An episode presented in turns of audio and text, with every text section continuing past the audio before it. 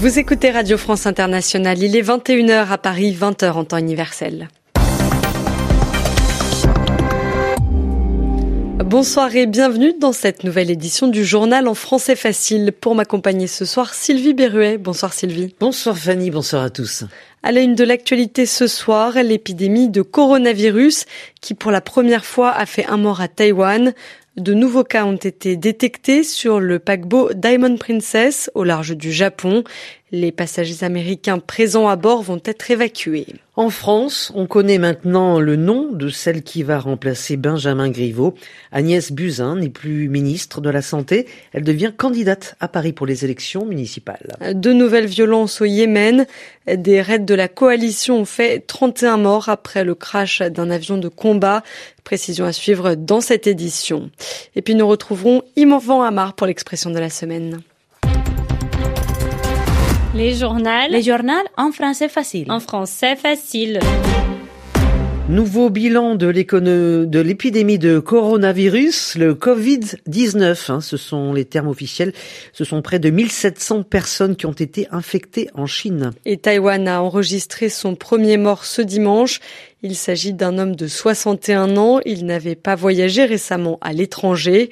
Le principal foyer d'infection hors de Chine reste le paquebot de croisière Diamond Princess. Il est au large du Japon depuis le 3 février, en quarantaine, c'est-à-dire à, l'isolement. 355 personnes à bord ont été testées positives au coronavirus, dont 70 nouveaux cas annoncés ce dimanche. C'est aussi ce dimanche que les États-Unis commencent à évacuer leurs ressortissants les Américains présents à bord. Notre correspondant au Japon, Bruno Duval, nous précise ces opérations.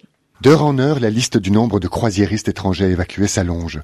Au moins 350 Américains, 330 Hongkongais, 250 Canadiens, sans compter probablement plusieurs dizaines d'Australiens et de Taïwanais. Les gouvernements de ces deux pays sont en train de négocier avec Tokyo. Deux vols charters affrétés par Washington sont attendus à l'aéroport international de Tokyo Haneda. Une trentaine de cars de l'armée japonaise vont y convoyer les croisiéristes américains depuis le port de Yokohama. L'heure de décollage de ces avions n'a pas encore été précisée. On n'en sait pas plus sur les modalités pratiques de cette opération d'envergure. Le gouvernement japonais communique très peu sur le sujet. Parce que, depuis le début, il gère cette crise sanitaire avec opacité. C'est ce que lui reprochent les réseaux sociaux. Sans doute aussi parce que les autorités sont débordées par la situation. Le nombre de contaminations s'est envolé ce week-end dans le pays comme à bord du Diamond Princess, où un autre tour de force va devoir être réalisé. Plus de 2000 croisiéristes à tester au coronavirus avant mercredi, le jour où la quarantaine prendra fin. Bruno Duval, Tokyo, RFI. Le gouvernement de Hong Kong a lui aussi dit vouloir rapatrier ses 330 ressortissants le plus tôt possible. Le Canada, l'Australie et l'Italie indiquent aussi vouloir mener des opérations d'évacuation rapidement. En France, euh, tout ce qui concerne le coronavirus était jusqu'à aujourd'hui euh, géré par la ministre de la Santé, Agnès Buzyn, mais elle a présenté sa démission du gouvernement ce dimanche. Elle est remplacée par le député et médecin Olivier Véran. Si Agnès Buzyn quitte ses fonctions de ministre, c'est parce qu'elle a été choisie par son parti, La République En Marche, pour être candidate à la mairie de Paris. Elle remplace ainsi Benjamin Griveaux, les précisions de Valérie Gasse du service politique. Depuis 48 heures, le nom d'Agnès Buzyn revenait avec insistance, même si la ministre avait semblé exclure la possibilité de remplacer Benjamin Griveaux, arguant de sa mission à la tête de son ministère de la Santé en pleine épidémie de coronavirus. Mais Agnès Buzyn a finalement cédé aux demandes répétées et insistantes de la part de la direction d'En Marche, pour laquelle elle faisait figure de candidate idéale. C'est une femme, un poids lourd du gouvernement issu de la société civile. Elle incarne donc les valeurs du parti présidentiel ce choix est celui du combat. Il signifie que la REM entend ne rien lâcher à Paris en envoyant l'une de ses figures de proue pour relever le gant face à Anne Hidalgo et Rachida Dati. Agnès Buzyn avait déjà été l'une des personnalités envisagées pour conduire la liste aux élections européennes. Il était aussi question avant l'affaire Griveaux qu'elle se présente dans le 15e arrondissement de Paris. Elle sera finalement tête de liste et devrait quitter son ministère pour se consacrer à cette campagne électorale. Une campagne au pied levé dans des circonstances de crise, un vrai défi pour une femme qui n'a jamais été élue.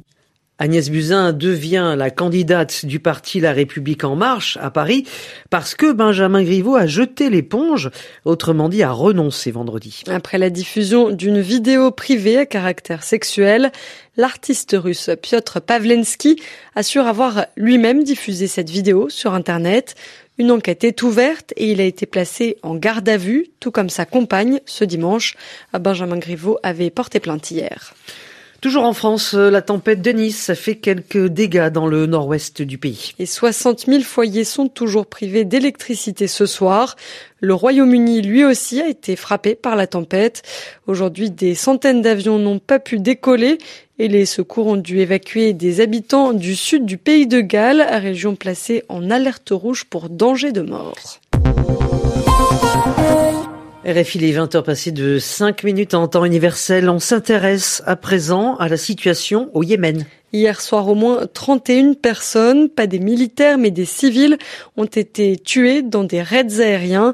Ces attaques ont eu lieu dans une région qui est contrôlée par les rebelles. Elles surviennent après que les Houthis s'en sont pris un avion militaire de la coalition dirigé par l'Arabie saoudite. Cette fois, c'est de nouveau la population qui a été frappée. Juliette Garbrand. Il y a au moins 31 morts et 12 blessés, tous civils, dans des frappes aériennes sur une zone rebelle, affirme l'ONU. La coalition dirigée par l'Arabie saoudite a de son côté reconnu dans un communiqué qu'il pouvait y avoir eu des dégâts collatéraux au cours de ce qu'elle a appelé une opération de recherche et sauvetage. Ces frappes aériennes ont eu lieu à Al-Haïdjar, dans une province sous contrôle houthi, là où un avion militaire de la coalition avait été abattu la veille. Selon la chaîne de télévision proche des rebelles, des civils se trouvaient rassemblés autour des débris de l'appareil et il y aurait des enfants parmi les victimes. Les rebelles houthis avaient revendiqué l'attaque de l'avion, un appareil de combat de type Tornado, à l'aide d'un missile sol-air perfectionné. Selon l'ONU, les rebelles possèdent des armes de plus en plus sophistiquées. Après l'annonce des frappes de la nuit dernière, la coordinatrice humanitaire de l'ONU a dénoncé une nouvelle fois le non-respect des conventions internationales par les combattants. Le conflit, qui dure depuis 2015, a fait des dizaines de milliers de morts, des civils pour la grande majorité d'entre eux. Juliette Gerbrand du service international de RFI. Il avait adapté de nombreuses chansons d'artistes folk américains en français. Le chanteur français d'origine néo-zélandaise Graham Allwright est mort aujourd'hui. Il avait 93 ans et a fait découvrir les protest singers américains aux Français en adaptant par exemple Pete Seeger ou Leonard Cohen en français. on va refermer cette édition avec euh, l'expression de la semaine avec Yvan Amar. Et cette fois, c'est l'expression ville sanctuaire. Un pas de plus a été fait dans la lutte contre les sans-papiers ou ceux qui sont en situation irrégulière aux États-Unis, puisque des unités de police spéciales, qui d'ordinaire patrouillent, sont actives près des frontières, ont été envoyées dans plusieurs villes. Ces villes qui refusent de collaborer avec la police de l'immigration. Ces villes qu'on appelle des villes sanctuaires. Et ces villes, en fait, sont parmi les plus importantes du pays. Il s'agit de New York, par exemple, ou San Francisco, ou Los Angeles. Alors, pourquoi les appeler des villes sanctuaires? Parce que ceux qui ne sont pas en règle pouvaient, jusqu'à maintenant, espérer, plus qu'ailleurs, ne pas être arrêtés. Et on aurait peut-être aussi bien pu parler de villes refuges, de villes asiles, c'est-à-dire des lieux où on échappe relativement au danger. On a à la fois cette idée de sécurité et de protection on n'a pas le droit de venir vous y chercher. Un peu comme une église au Moyen Âge, qui était un lieu où les forces de l'ordre, la police, n'avaient pas le droit d'entrer, et donc où ceux qui étaient recherchés pouvaient se réfugier, au moins pendant un moment. Et ce mot sanctuaire, il a encore une allure religieuse d'ailleurs, ou en tout cas une allure sacrée, ce qui est normal parce qu'il est de la même famille que le mot saint, et il est construit sur le mot latin sanctus, qui signifie bien être saint.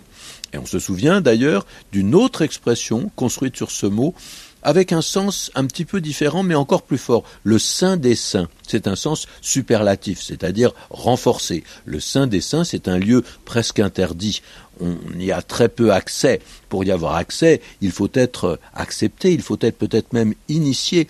Et donc il y a toute une légende qui peut se construire autour de ces endroits. Et l'expression le saint des saints, elle est plus utilisée que sanctuaire pour désigner un endroit où on n'arrive pas facilement du tout. Hein. Oh, le bureau du patron, on n'y arrive jamais, c'est le saint des saints. Yvon Amar. Vous écoutez Radio France Internationale. Il est 21h et bientôt 10 minutes à Paris. Merci Sylvie Berruet. Merci à vous Fanny.